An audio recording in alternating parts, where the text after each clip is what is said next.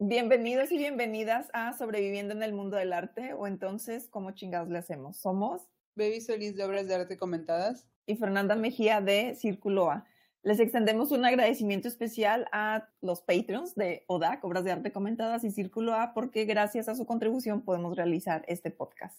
Hoy tenemos de invitada a la artista visual Cecilia Barreto, con quien estaremos dando continuación al tema que iniciamos el episodio pasado con Eder Castillo, sobre esa relación peculiar que tienen los artistas con el sistema de apoyos a la creación, en particular el Sistema Nacional de Creadores, el cual es una beca o un estímulo para la creación con una duración de tres años y que pues es una beca multideseada. Y eh, la plática pasada, como recapitulando un poco de lo que sucedió con Eder, que de hecho fue bastante extensa, ¿no? Esa plática nos contó, por ejemplo, sobre una situación de salud que tiene él y que tiene que ver eso con el Sistema Nacional de Creadores de Arte, nos platicó también en qué está trabajando ahorita, nos platicó también de algunas cosas, ¿no? Que siente que le hacen falta al sistema.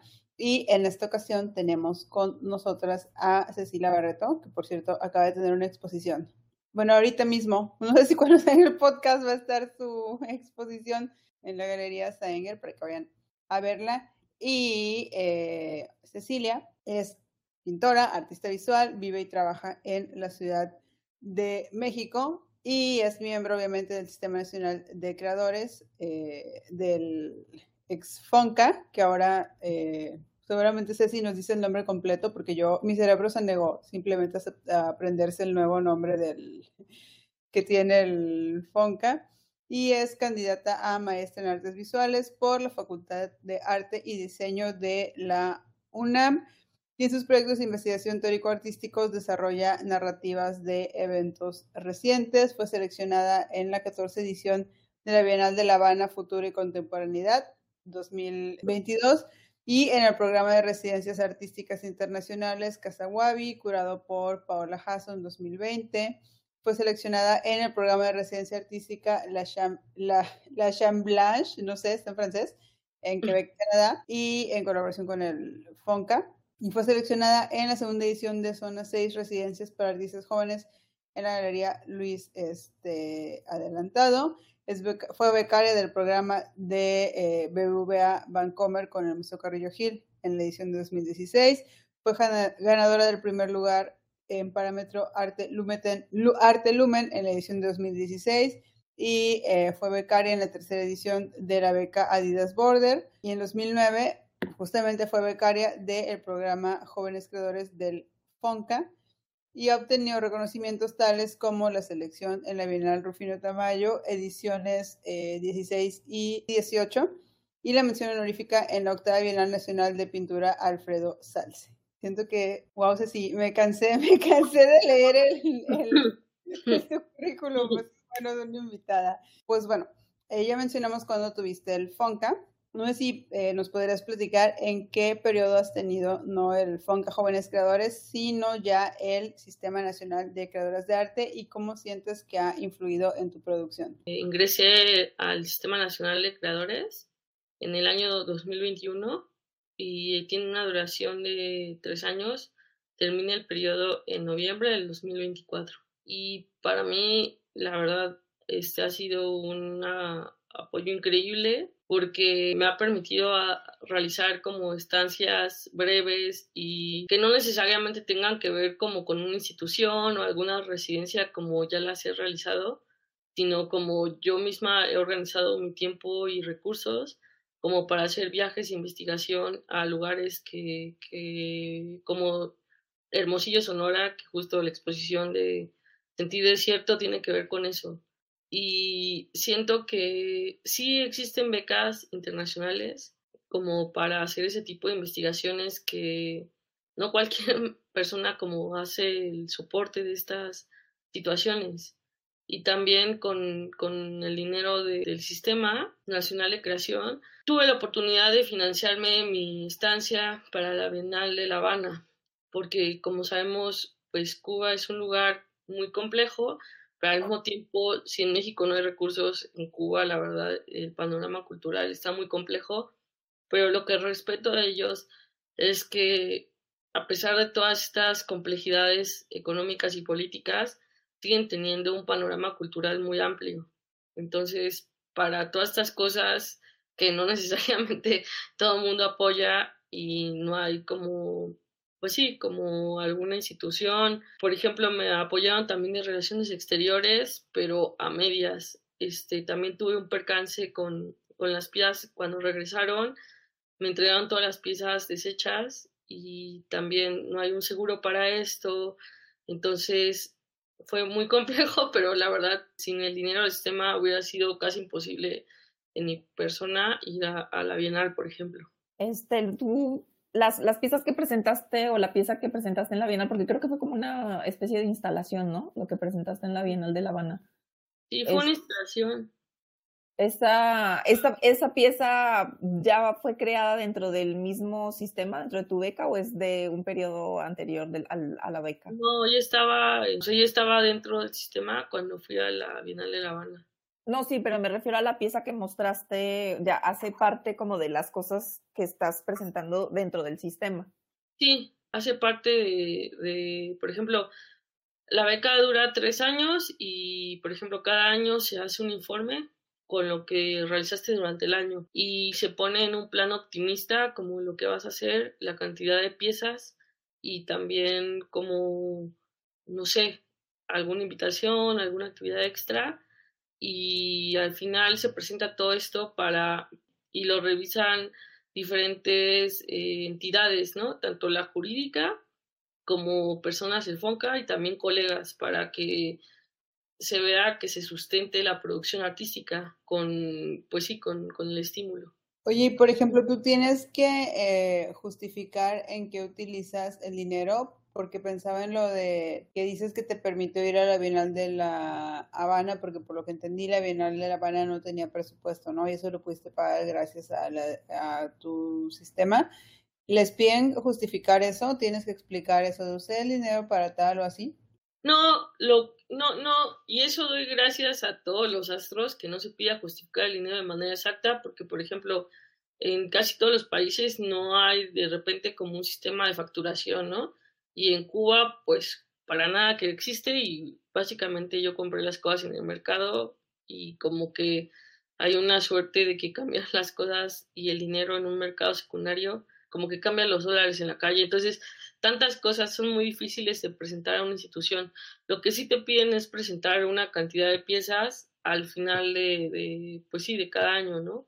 Para que demuestre, te hace una planeación por año y cuando se recorta al final del año, tú, tú muestras lo que hiciste con, con el Sistema Nacional de Creadores, pero con una numeralia en obras, no, sí, no en, hice tantos vuelos, o sea, por ejemplo, yo he realizado varios viajes de investigación, a, tanto en México como fuera de México, pero solo presento las fotografías de, oh, tuve que ir a este museo porque esta exposición está vinculada con mi reciente investigación y, por ejemplo, eso siento que sí te da más libertad y es un poco flexible, porque en residencias artísticas sí que tienes que presentar todos los tickets y sí es algo muy frustrante porque a veces, no sé, en algunos transportes sí tienes que, dar el ticket, ¿no? Pero de repente pues hay comidas informales, este, y es muy difícil, o sea, para mí eso la verdad también me estresaba demasiado durante el viaje en Canadá, de que estar, o sea, y luego que si te pide un ticket y hasta tuve que regresar dinero de mi estímulo.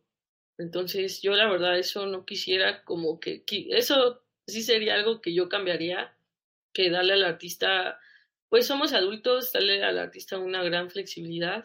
Digo, en el caso mío, para hacer los proyectos más recientes, he utilizado el sistema, el dinero del sistema, pero también he utilizado mis recursos propios, ¿no? Como los que genero con mi trabajo. Entonces, este, sí sería muy raro como que te pidieran una cuenta exacta, ¿no? Sí, sí, eso sí, sí siento que está bien. En, en, como está el protocolo para, para, para el seguimiento de los artistas. Oye, entonces te tocó regresar dinero de tu beca, de, la residencia que hiciste en Canadá porque los tickets no cuadraban, porque no cuadraban las cuentas de los gastos. Sí, Sí, o sea, eso también fue súper estresante y duro, porque realmente yo también, o sea, me acuerdo que en ese momento de mi vida tenía un trabajo a distancia y yo pues básicamente ponía lo de mi trabajo y, y pero de repente hay cosas que luego en el tipo de cambio y luego en diferentes circunstancias no justo no te lo dan o no o no entra en los parámetros, ¿no? Como cuando regresé que tenía que pagar una maleta extra para los materiales que compré o las cosas que hice, los pues sí, la producción que hice en Canadá. Entonces todo eso no entra. Y por ejemplo, este varias cosas como pues sí, gastos hormiga, pero que sí, sí están dentro de esto, no cuentan, ¿no? Y de repente, no sé, sí era muy estresante para mí de que si salía un día y de que decía, ay, no hay problema, o luego también me acuerdo que en Canadá había como unas formas de pago con el celular. Obviamente mi celular no tenía esa tecnología, pero muchos eh, comercios no dan tickets, ¿no? Entonces, este, es este, muy complejo y yo no tengo como para facturar ahí en ese sistema. Entonces, eh, de repente también era como muy coartante y muy estresante como de que, oh, tengo que juntar para el ticket o cosas así, ¿no? O sea, como que sí, eso ahora en el sistema, qué bueno que no existe porque también siento que la vida de los artistas justo es muy compleja y este momento de libertad en varios sentidos, o sea, libertad financiera, también te hace, o bueno, al menos a mí me hace como tener todo tipo de producción, ¿no? Y que estar tranquila y que no estar pensando como, oh, este mes no tengo para pagar mi renta o diferentes tipos de cosas. Oye, ¿y cuántas veces tuviste que aplicar para eh, poder quedar? Porque ves que hay historias así de, lo intenté cinco veces y quedé hasta la sexta, historias de lo intenté cinco veces y no quedé en ninguno y pues bueno, ya me resigné.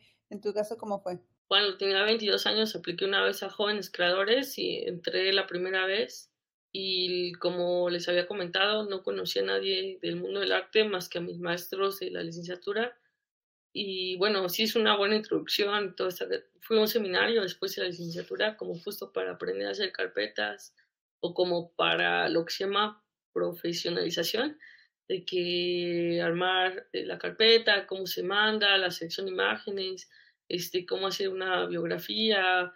Y aún así, este años después sigo teniendo errores en esas cosas escritas, pero bueno, cada vez sí es que pongo más atención a esas cosas y, por ejemplo, después del 2009, cuando tuve jóvenes creadores, ya nunca tuve esa, existía la posibilidad de tener la beca y nunca fui seleccionada, no sé, o sea, como que siempre es muy frustrante cuando eres artista y no te dan los estímulos, pero también, por otra parte, otras instituciones me han apoyado, ¿no? Como Lumen, que tiene esa bienal, y también gracias a eso solventé una parte de mi producción durante años y también pues la beca de Adidas, este, y diferentes tipos de estímulos, ¿no? Como la del banco también y ya no existen estos estímulos. Entonces de repente sí es más difícil porque cuando eres muy joven, no sé, tampoco es que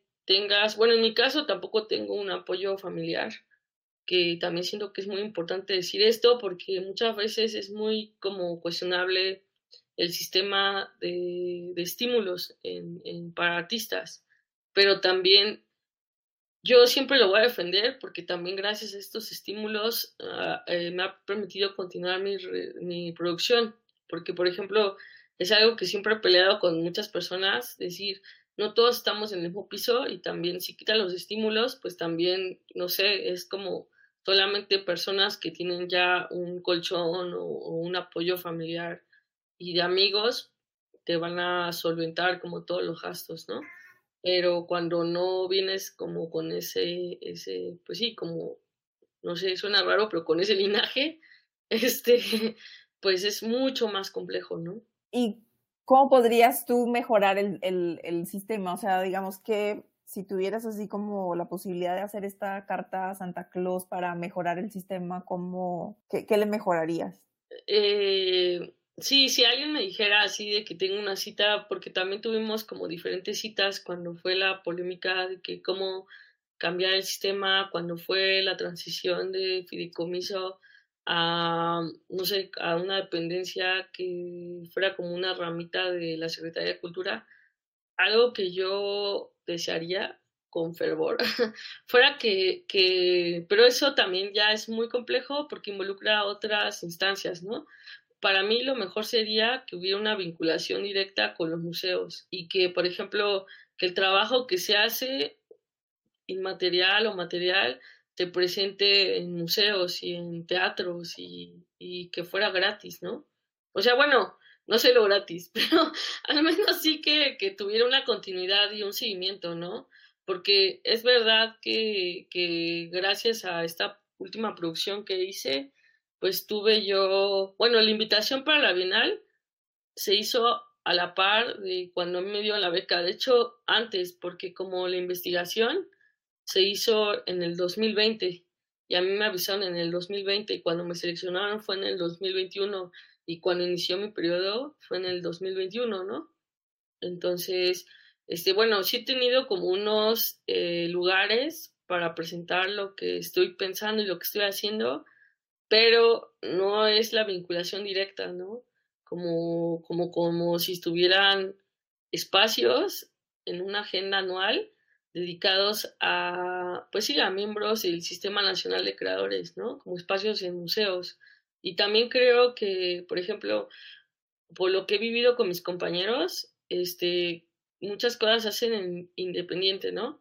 Como que, por ejemplo, tengo un amigo que, que eh, invita a otros compañeros con los recursos del FONCA, o bueno, del Sistema Nacional de Apoyos para la Creación, para que tenga su comunidad, o sea, como que Alfredo Esparza eh, vive en Torreón, ¿no? Invita a, otras, a otros artistas o a otros artistas a, Torreón para que los, pues sí, para que sus como colegas de la región tengan otra perspectiva, ¿no? De, de, lo que es el arte, pero muchas cosas hacen en independiente.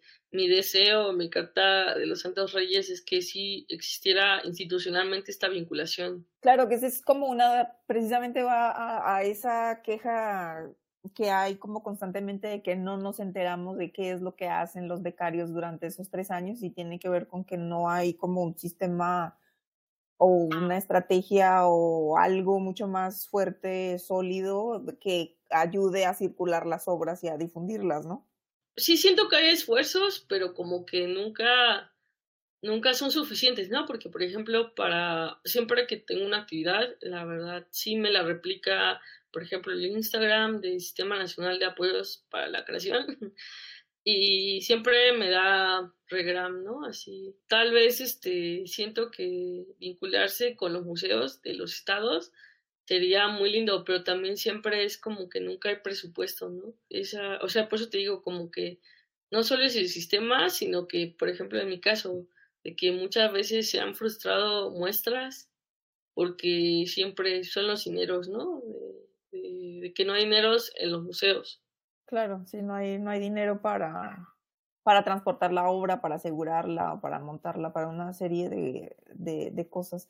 Eh, cuéntenos un poco de cómo ha sido la retribución que tú has dado en el sistema, cómo ha sido ese proceso de retribución.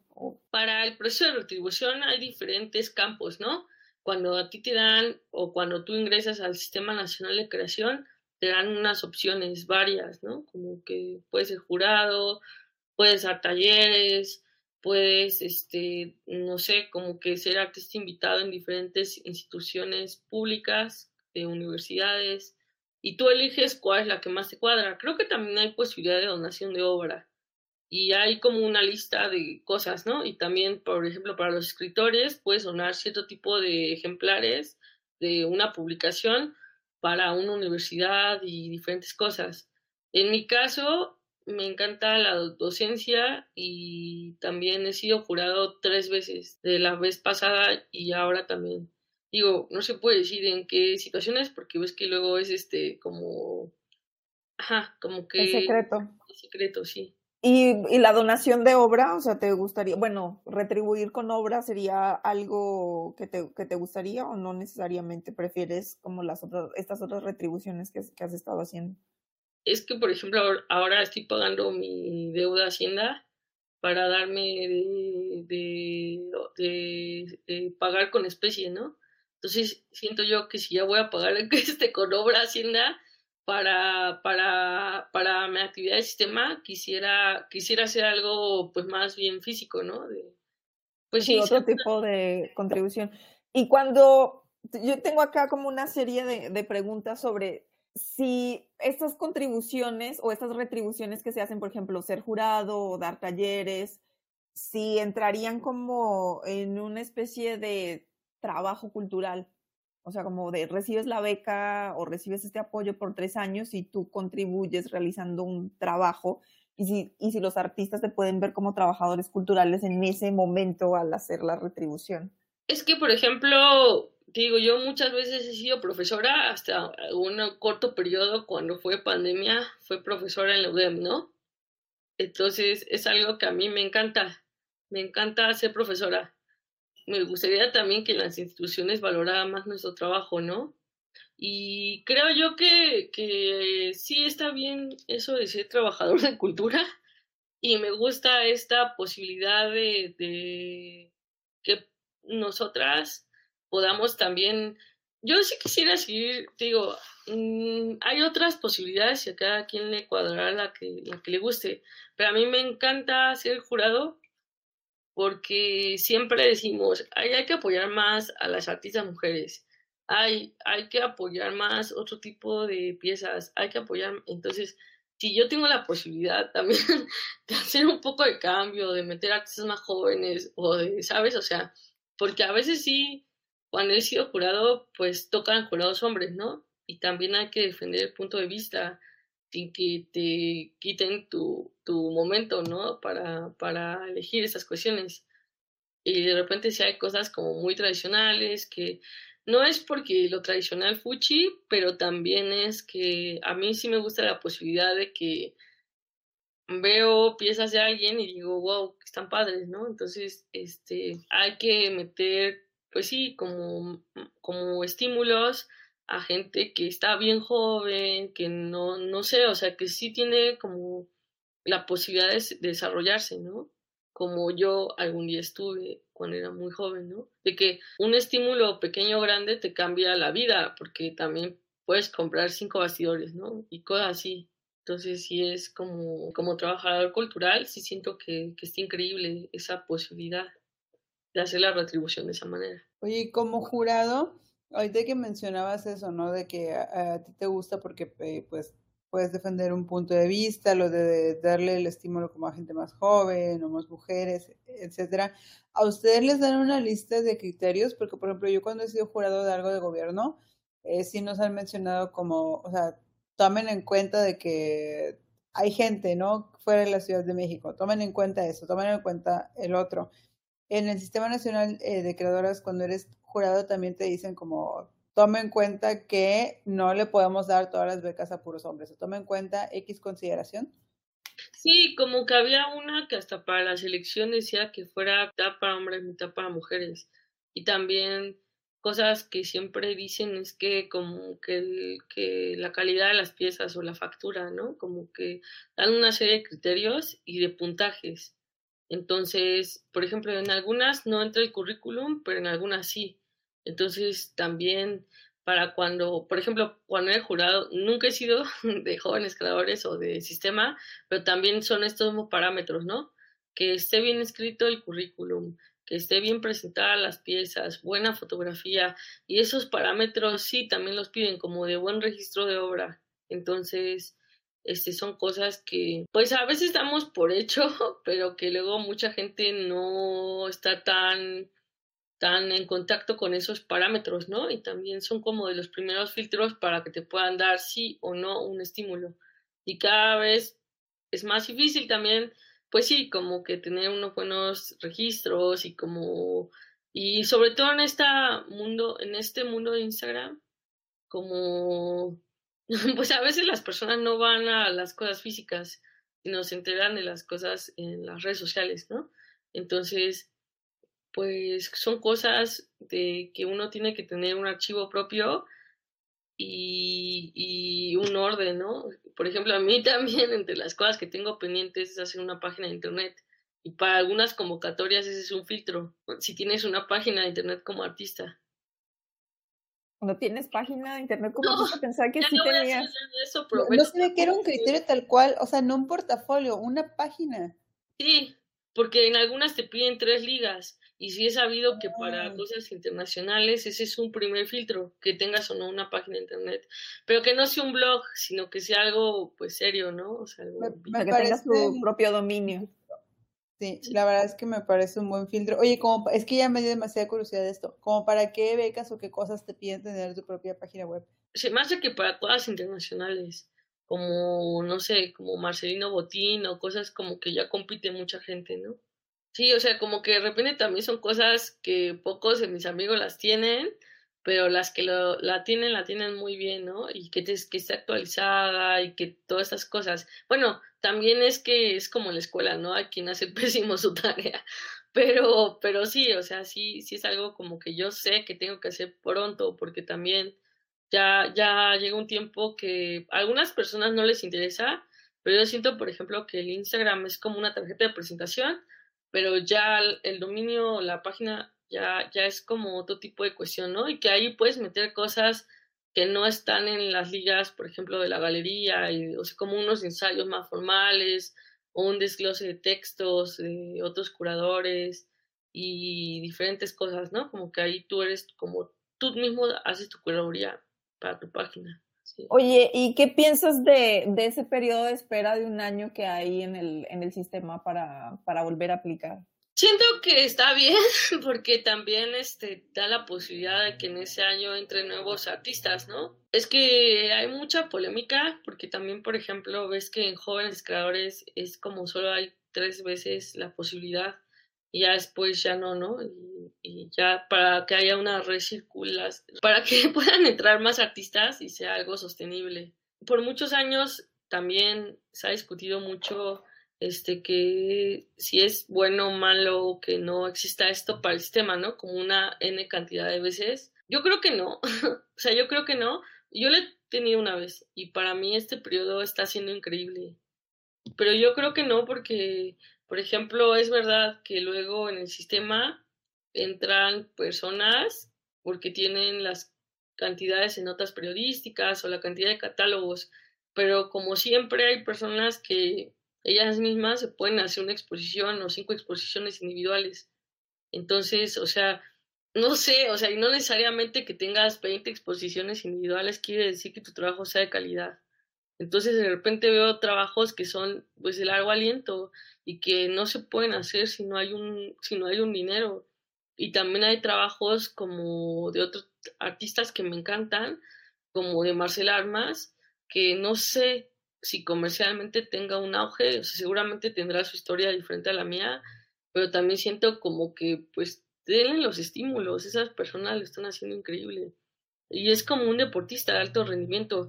Si están los resultados, ¿por qué no seguir apoyándolo, no? O sea, siento que está bien que haya un periodo de espera de un año también para artistas replantearte cosas y también en ese año puedes solicitarlo y también como ahora ya hay este sistema que también está muy cuestionable, pero a la vez creo que está más bien que mal, que es como que insaculación, que toman de una gran bola como prácticamente una gran tómbola y sacan los jurados, tres jurados, pero de gente que ya tuvo el sistema pero eso le da la posibilidad a otros artistas a entrar al sistema.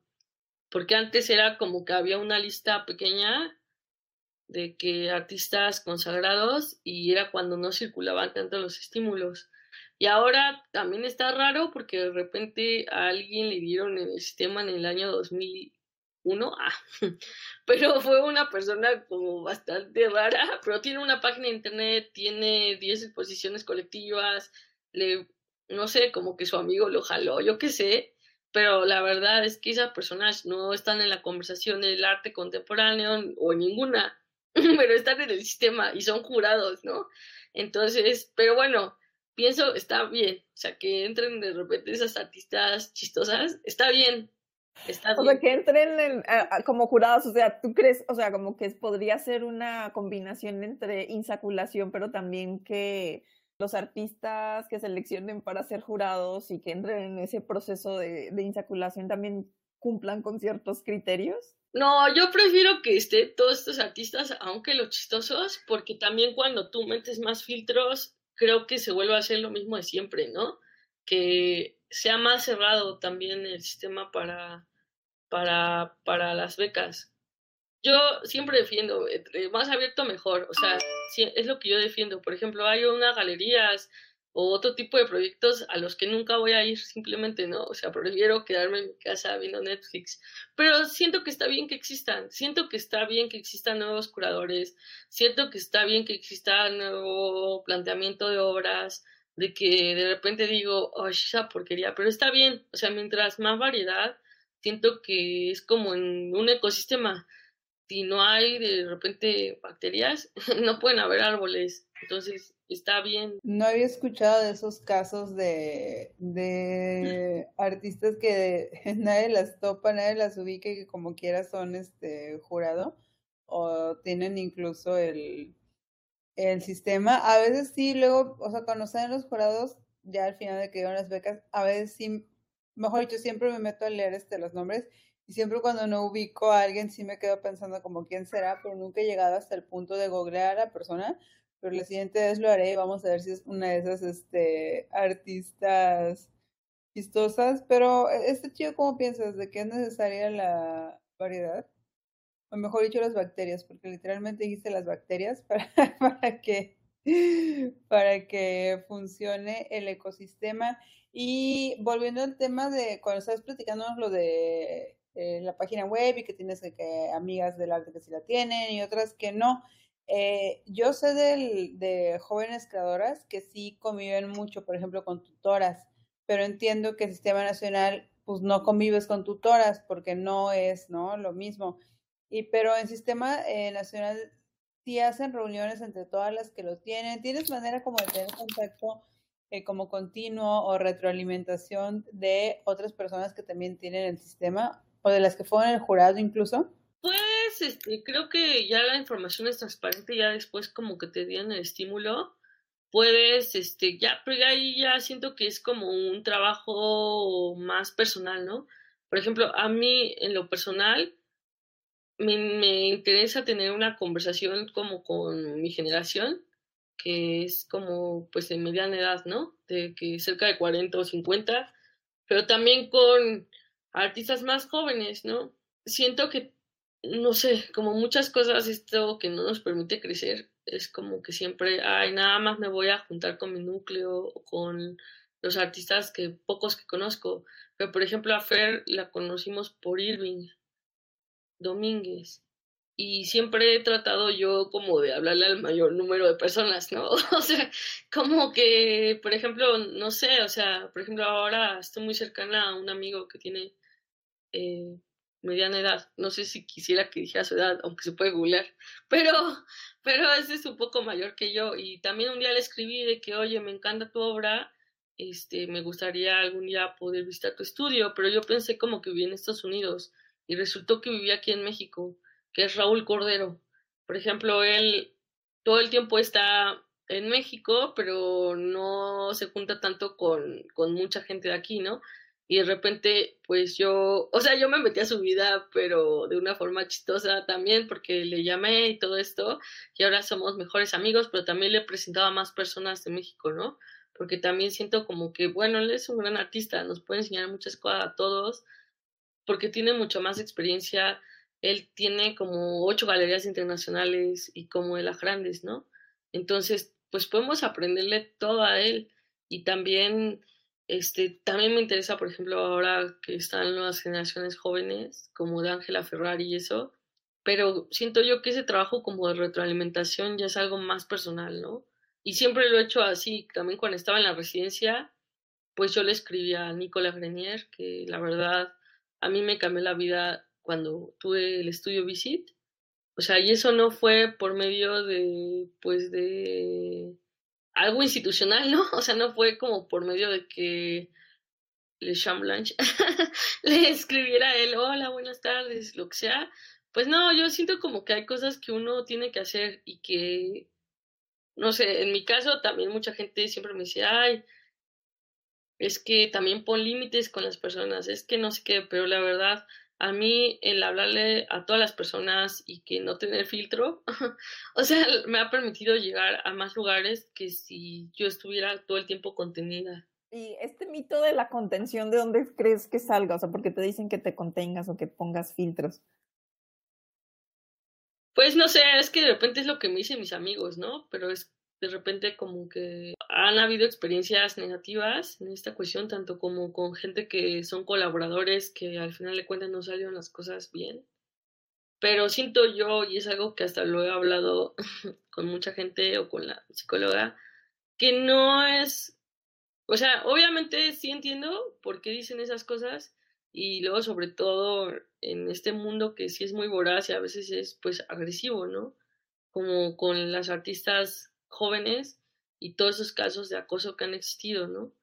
Sí entiendo yo como que a veces sí hay que estar precavido, pero muchas veces, eh, y lo sigo afirmando, no es como que sea mi, mi problema.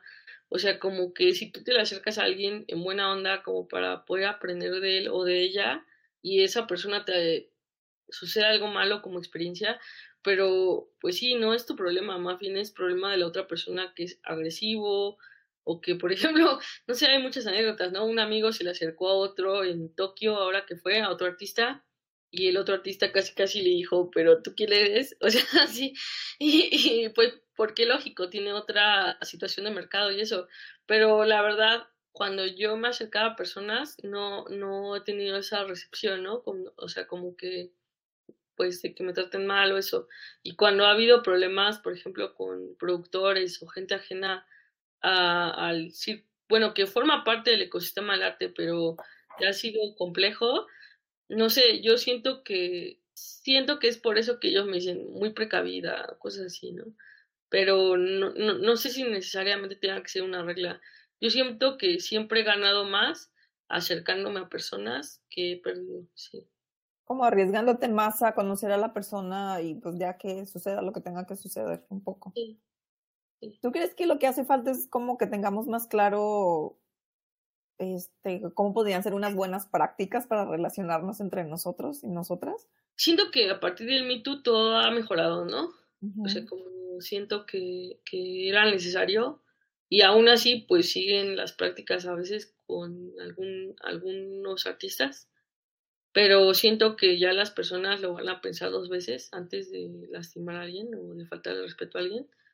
Pero, por ejemplo, no sé, o sea, es, es algo muy complejo porque luego también cada vez menos, porque cada vez hay menos presupuesto, pero sí me acuerdo que antes cuando eran las grandes fiestas como el Tamayo o, o donde había mucho alcohol, por ejemplo, en Carrillo Gil hace 10 años, que había como no sé, como a veces que la gente era, no sé, como que le faltaba respeto a otra, o, incluso cuando eran los jurados de jóvenes, claro, los tutores, que también a veces unos tutores se pasaban de la raya, ¿no?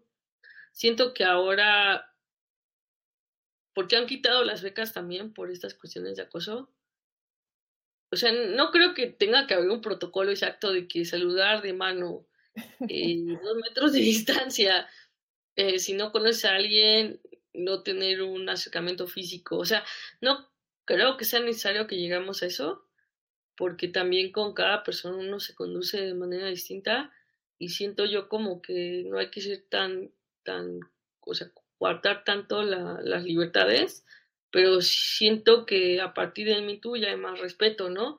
Y que, pues no sé, también somos humanos, aunque existe un protocolo como para estar bien en sociedad. también podría también coartar y no, no, sé, no creo que, que, sea eso algo bueno necesariamente. Deberíamos de hacer un episodio de un recuento de qué ha pasado del Me a cinco años o seis años, no sé cuánto tiempo tiene ya que comenzó el Me No, sí, 2018, cinco años. Usted no fue en la pandemia, fue antes de la pandemia, definitivamente. Según yo sí fue como en 2018, ¿no? Sí. Pero sí, ¿no? Porque ahorita lo que dices de que se han cambiado este, las cosas, yo siento que se han cambiado este, varias cosas. De hecho, ya está el término, ¿no? Que usamos para las... Primero a la, gente, la gente estaba... Era denuncia y luego era cancelación y ahora nada más es funa y cómo ha ido cambiando, ¿no? Incluso las posturas de las personas, según yo, se han ido variando en, en, conforme eh, pasa el tiempo, pero es como una nota en general para el podcast de algún episodio. Pero siento que sí estaría chido, ¿no? Hablar de cómo ha cambiado la escena artística a raíz de justamente que se empezaron a quitar becas, este, se, y ahorita no sé si ya está en los estatutos para dar una beca que te mencionan que no puedes tener ninguna agresión sexual, que no puedes ser agresor sexual. No sé si tú sepas Ah, si ya está no. eso en las becas, o sea, nada más como un sobreentendido. Yo creo que no está escrito. Es que si no quedaría raro por, porque creo yo que todavía no está eso como tan escrito. Pero, por ejemplo, no sé, es que yo vi como la victoria de la democracia cuando cayó en la FAD Ah, sí. y era antes, o sea, como que era para mí la verdad fue eso de señora horrorizada, pero en el buen sentido, porque fue algo que cuando fue mi generación jamás pensé que llegara este momento histórico, la verdad. O sea, yo estudié en el 2005 en la facultad que antes era la ENAP. Y siento que debería haber como, como, o sea, hasta para fundar a alguien o cancelar a alguien, como que, bueno, si alguien le mandó un mensaje a alguien y paró, tache. Pero ya cuando, cuando ya la violencia es más física, o bueno, ya cuando es violación, pues ahí sí es como en el violentómetro, ¿no? De que hay de un amarillo a un negro. Porque también lo malo es que luego también he visto en, en, en el FUNE como de que se toma la violencia igual para alguien que le mandó un mensaje de texto, porque pues a mí también me han mandado tonterías, ¿no? En mi inbox, y de que luego es así de que simplemente es ghost, ¿no? Y ya O lo que sea. Pero la verdad es que sí siento como que no, no sé, no es igual de grave que cuando ya trasciende la violencia, ¿no? Sí, yo estoy totalmente de acuerdo y según yo, más personas ya están de acuerdo con esa postura, pero antes era impensable, ¿no? Antes era así como, no, como toda la violencia es violencia y todo merece como el mismo tipo de castigo y como siempre hay que arreglar a la víctima y no sé qué. No estoy diciendo que no, pero hay un montón de matillas en las denuncias, porque por ejemplo, a mí me ha pasado que me mandan denuncias y luego me mandan disculpas de, oye, ¿sabes qué? Este, lo que te dije no era así, perdón. Yo, ok. O sea, no te preocupes, como quiera, nunca, nunca lo hice público ni nunca nada, porque justamente me lo tomo muy en serio como para andar publicando cualquier cosa que dicen. Pero sí, este, pero bueno, creo que ya nos enfrascamos en el tema del Me Too, pero es que sí está chido. Sí está, o sea, a mí sí se me hace un gran tema porque sí afecta incluso lo de, lo de, este, Lo del sistema, porque le han quitado a gente, a gente becas, tanto había un microestímulo que solo salió una vez, que era como de dinero en el MUAC y se lo quitaron a Omar, ¿no? Sí. Y también en sí, las becas a un de- Macotela se lo quitaron, según yo. y ta- también en las becas del sistema se le han quitado a personas. Y te digo, no sé, o sea, siempre es algo que comentamos, pero también sí, sí siento que, que pues, pues es que dentro de lo que yo pienso, no, un agresor no puede tener un estímulo económico porque estás con una responsabilidad en el Estado. Entonces yo también me lo tomo muy en serio, como cuando doy clases, ¿no? De que doy clases a veces a menores de edad. Entonces, la verdad, tengo yo una línea muy, muy, muy, muy, muy estricta en cómo es mi, pues mi relación para que nunca se tome, es que no sabemos, ¿no? O sea, no, no, no quisiera ser nunca agresiva y más, no sé, o sea, si el arte es como para generar vínculos, ¿no? No para generar violencia, siento, porque ya violento es el mundo. Bueno, cambiando un poco de tema o como yéndonos todavía por ahí para variarle al Me Too, este, que te había preguntado esto tras bambalinas.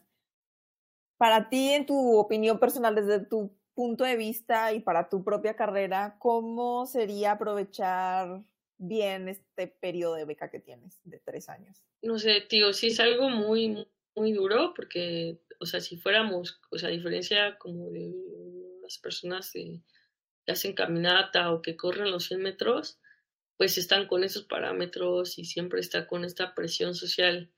Pero como artista, este, siempre tienes, o sea, no puedo yo juzgar, o sea, para mí sería como que todos produjéramos y todos tuviéramos presentaciones y se viera realmente el significado de la beca en, en la producción, cualquiera que sea, ¿no? En material o material. Pero también, no sé, o sea, también de repente, pues somos un mundo sensible y hay gente que se divorcia, hay gente que perdió a su familia en pandemia y de repente es así de que, pues, no sé qué tal si a alguien se le perdieron tres familiares en el COVID, ¿no? Entonces sería muy, muy, pues hasta muy mezquino, ¿no? Como exigirle a esa persona, ay, ¿por qué no existe 30 cuadros en el año? Es así, pues no seas pendejo, la verdad. O sea, no, no sabemos por qué pasan las personas y también, no sé, yo pienso lo mismo, ¿no? No todos estamos en el mismo piso siempre. Y no es como por hacernos menos a los artistas o a las artistas que tenemos una condición hasta étnica distinta, pero también es algo que sí, es verdad, o sea, no puedo yo obviar, y más yo que soy morena, o sea, no sé, ayer estaba viendo una serie que se llama Atlanta, de, de un negrito que era que se cree blanco, que era transracial. Obviamente era, la serie está jugando, ¿no? Con esta cuestión y de repente lo entrevistan y al principio era como de que, oh, siempre la gente te ha este, hecho menos, no sé qué, y ahora que eres transracial, ¿cómo te sientes que tu comunidad no te quiera, no? Y luego él estaba diciendo como cosas de que ultraderecha, ¿no? Porque según él ya era blanco. Entonces estaban hablando así como de, pues sí, como de transgénero y todo esto, ¿no? Y él, no, para nada que lo acepto y no sé qué. Entonces pienso yo, bueno, en un panorama optimista, la beca te debe hacer cambiar tu producción para, para algún avance, pero también en arte, avance o empeorar, no lo sé, porque luego también siempre alguien dice, ay, es que me gustaba el artista este periodo, no sé qué, y no necesariamente tiene que ver, pero ahorita en este mundo sí siento como que tiene que ver con el dinero cosas por ejemplo, dónde, dónde posicionas y cómo, pues la gente se fija mucho, al menos en mi mundo de la pintura, se fija mucho como en los acabados, como para ser, pues sí, para ser alguien que, que aparte del discurso, es como una situación de que cómo va a estar en una situación de cuando se venda el, objeto, ¿no? Entonces, por eso mismo siempre es algo circular, pero cuando yo fui a ver a Nicolas Grenier, yo, a mí me cambió la vida porque vi su objeto como totalmente terminado, totalmente, este, y bueno, él tiene grandes preguntas filosóficas y de arquitectura y de relaciones humanas, pero ves los objetos y son realmente preciosos, ¿no? Yo también pensé, o sea, no por hacer una decoración, sino también como por entrar en esta conversación y que cuando la gente pueda verme no me vea tampoco de que, ay, está latina o yo qué sé, ¿no? Obviamente sin negar lo que soy, pero también yo quiero estar en esa conversación internacional, ¿no?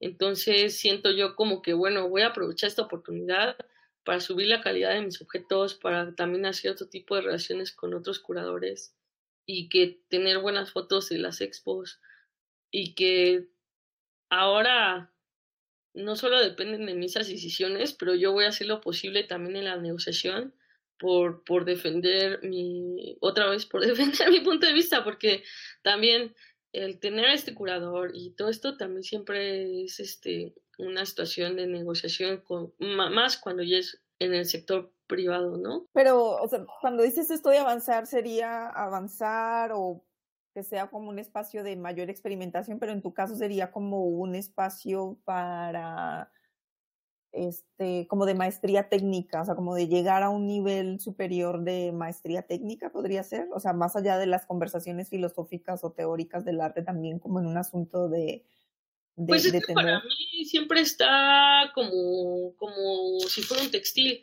o sea, nunca está separada, por ejemplo, la investigación de los objetos. Por ejemplo, los objetos surgieron cuando fui a Sonora. Ese viaje a Sonora lo pude hacer con el sistema. Que yo estuviera tranquila las dos semanas y que pudiera pagar el Airbnb, que pudiera eh, tener como dinero para la gasolina y que ¿sabes? O sea, para todas esas cuestiones, no solo son los objetos prístinos, sino también es como todos los libros, o sea, como que también el, pues sí, tener acceso hasta los libros, porque pues sí, o sea, también, o sea, tengo libros de, de la investigación, de, de que tengo que adquirir y, por ejemplo, no sé, en un futuro sí que me gustaría, por ejemplo, ir a otros países para ver, para seguir la investigación. O sea, como que también, es lo que les decía, o sea, se acaba, se acaba la, la, el estímulo, pero pues mi carrera no se tiene que acabar. o sea, en el 2024, o sea, yo tengo como que ver, este, bueno, no sé, en un panorama optimista, por lo menos sí quiero pagar todas mis deudas y pues tener un colchón, ¿no? Para, para, para que yo pueda ser sustentable a, a largo plazo. Claro, y ahora como con esta idea de lo sustentable, ¿tú ves o cómo, qué piensas de esta idea del estudio del artista como una empresa cultural?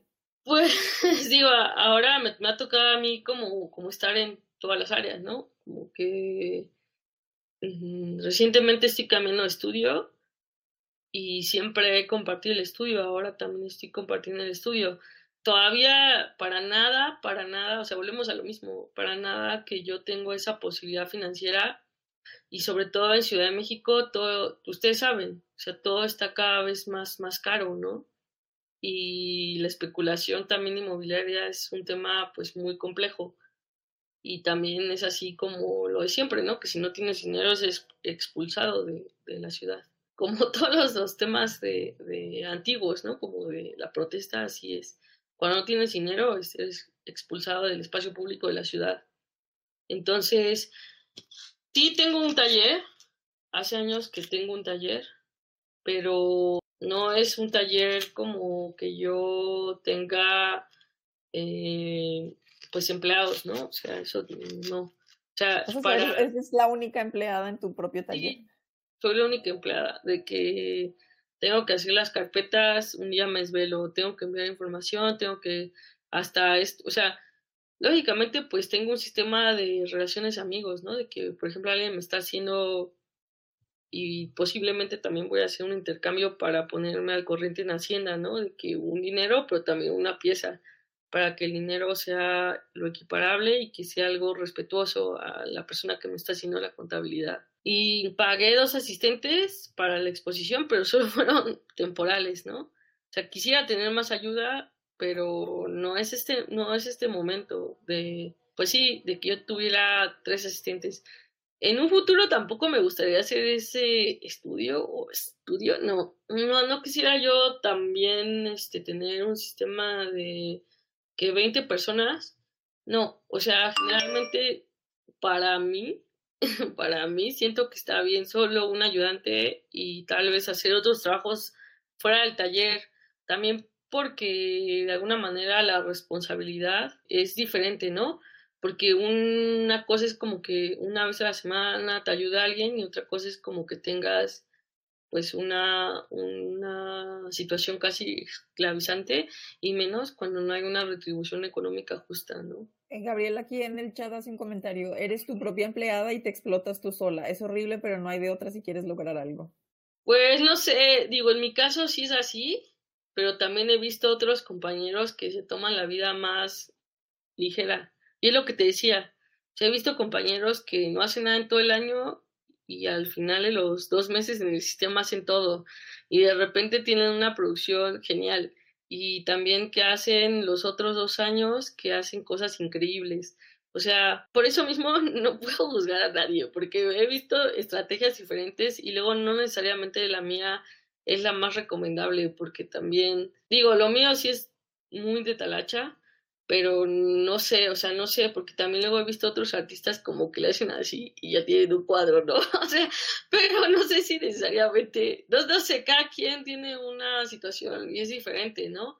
Es diferente el nivel de exigencia. Yo pues tengo un nivel de exigencia desde los tres años, pero no sé si para los demás es el mismo juego, ¿no? O sea, para mí pues sí es horrible, no horrible, porque también, hay, o sea, hay momentos que lo disfruto, la verdad, o sea, como, por ejemplo, ¿no? De que luego, este, me hacían burla de que, ah, ya te está copiando tal persona, o no sé qué, o cosas así, pero también es así, a ver, que lo hagan igual, porque si lo hacen igual van a tener que estar ahí en el taller 20 horas, o sea, 20 horas y mucho más, entonces, si alguien me quiere copiar, más que haga igual, y si no, pues jajaja, ¿no? Es una burla. Entonces, no sé, o sea, cada quien tiene su juego como le gusta, ¿no? ¿Y, ¿Y, cómo es eh, así brevemente tu relación con la galería? O sea, ese, ¿tienes una galería que te representa para algunas piezas? ¿Es una exclusividad o cómo funciona ahí ese, esa, esa relación? Pues, o sea, lo que le comentaba a Baby hace rato, que yo ya tenía galería antes de entrar al sistema. Por supuesto que todos los estímulos o cuando tú expones en un museo, ya también suma para, para seguir en el, en el mercado, ¿no? Como son puntitos también que, pues cuando se hace la labor de venta, es como a un plus de que, hola, pues te mando esta carpeta y este artista tiene tus piezas en esta colección institucional o cosas así. Y a algunas personas eso sí les prende, a algunos solo les prende algo para su sillón, pero a algunos sí les prende estar coleccionando algo que sí está en la conversación del arte, ¿no? Como la colección Sarur, que creo que has colaborado con ellos, ¿no? Sí, los invitamos al podcast también. Sí, entonces de repente hay gente que sí quiere estar más informada, ¿no? De los nuevos coleccionistas. Y mi relación con, con he estado en dos galerías, realmente, que con Luis Adelantado y con Luis entré yo por, por zona 6, ¿no? Y al final ya como que me representó al final. Y fue, fue, fue muy difícil, pero también fue una gran escuela. Y ahora este, estoy con Senger. Con Senger llevo colaborando tres años y tengo la exclusividad en, México. Por ejemplo, tengo otros, otro punto que es en España, que es una venta online y algunos dealers, pero internacionales, como que en el, en el mercado mexicano, sí, pues trato de que solo sea por medio de la galería, porque también para mí en este momento, si no se hacen las cosas de esta forma, es muy complejo, ¿no? Porque, pues la verdad, Sanger también me ha apoyado de muchas formas y de alguna manera pues es una lealtad, ¿no? Como de las pandillas, pero en la galería, sí. Entonces es una relación como de alianza, más como una especie de, de alianza de ganar-ganar o como, sí, como un aliado más que, no sé, como si fuera tu cliente o un intermediario o tú fueras una empleada, es más como una alianza, podría ser creo yo que cada artista tiene una relación diferente con su galerista, ¿no? Incluso los artistas de Sanger tienen una relación diferente con, con Bernardo. Porque, y eso lo mismo con Luis, ¿no? Como, por ejemplo, Luis tenía gente que, que había trabajado toda la vida con ellos, ¿no? Como Gordillo o como otros artistas históricos de España pero en mi caso con Bernardo, pues es alguien que me coleccionó desde el 2014 y que, no sé, me ha apoyado en muchos sentidos. Entonces, por esta razón, yo tengo pues más lealtad, ¿no? En el sentido de que tenemos exclusividad y los dos tenemos unas reglas de cómo vamos a jugar y cómo vamos a, a poner los precios, cómo vamos a darnos los porcentajes. Pero yo sí lo veo ganar, ganar porque siento yo que, bueno, eh, han subido los precios porque también han subido en, en, la cantidad de pizzas que se, han, que se han movido en el mercado. Entonces, este, por ejemplo, los españoles tienen un tabulador que tienen como un, un precio por centímetro cuadrado, pero cada vez que vendes se va subiendo el precio. Entonces ahí tienen su fórmula matemática.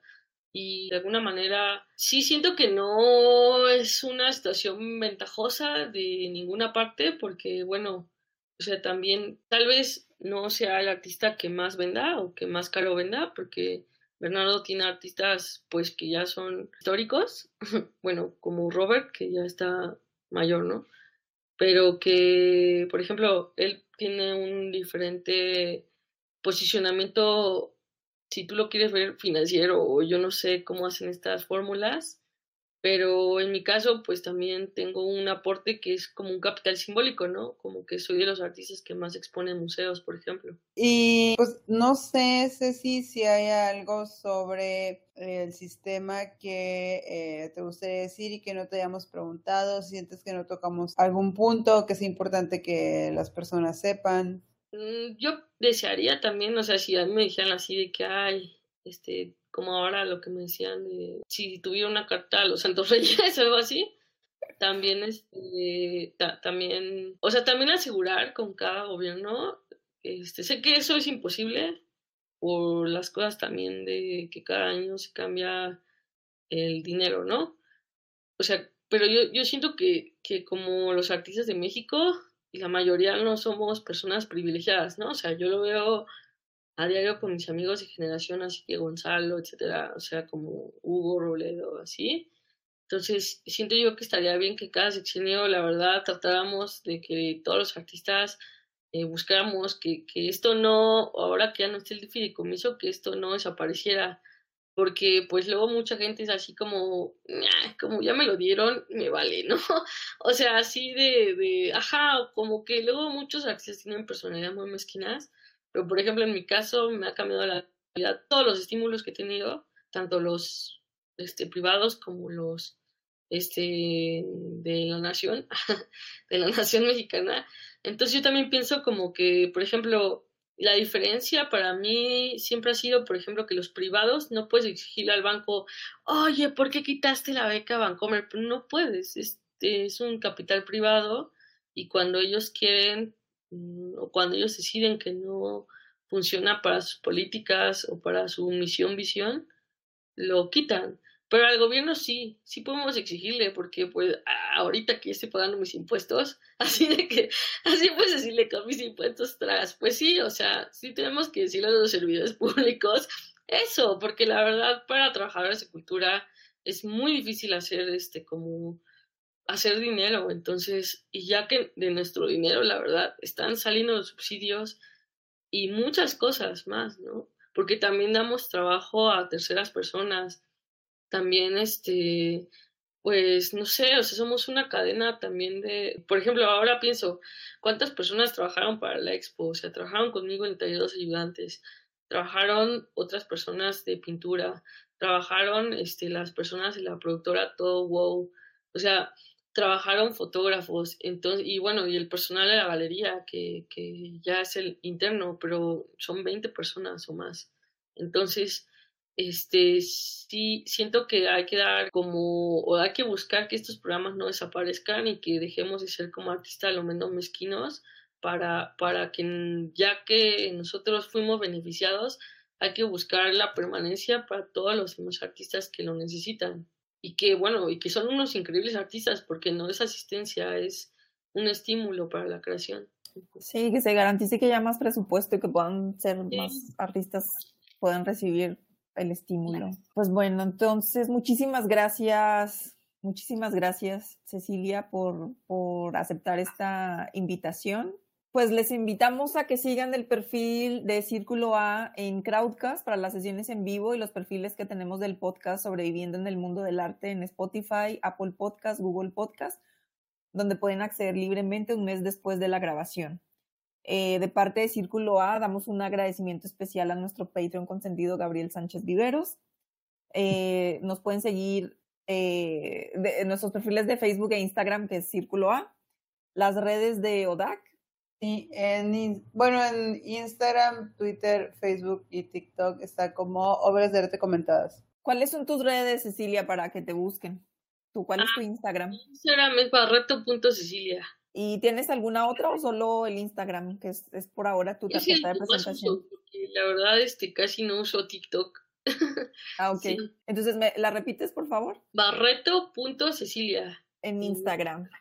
Y pues muchas gracias a todos ustedes, Patreons, porque gracias a sus contribuciones podemos hacer estos episodios de acceso libre. Y suscríbanse a nuestros canales de Patreon, tanto de obras de arte comentadas como de Círculo A.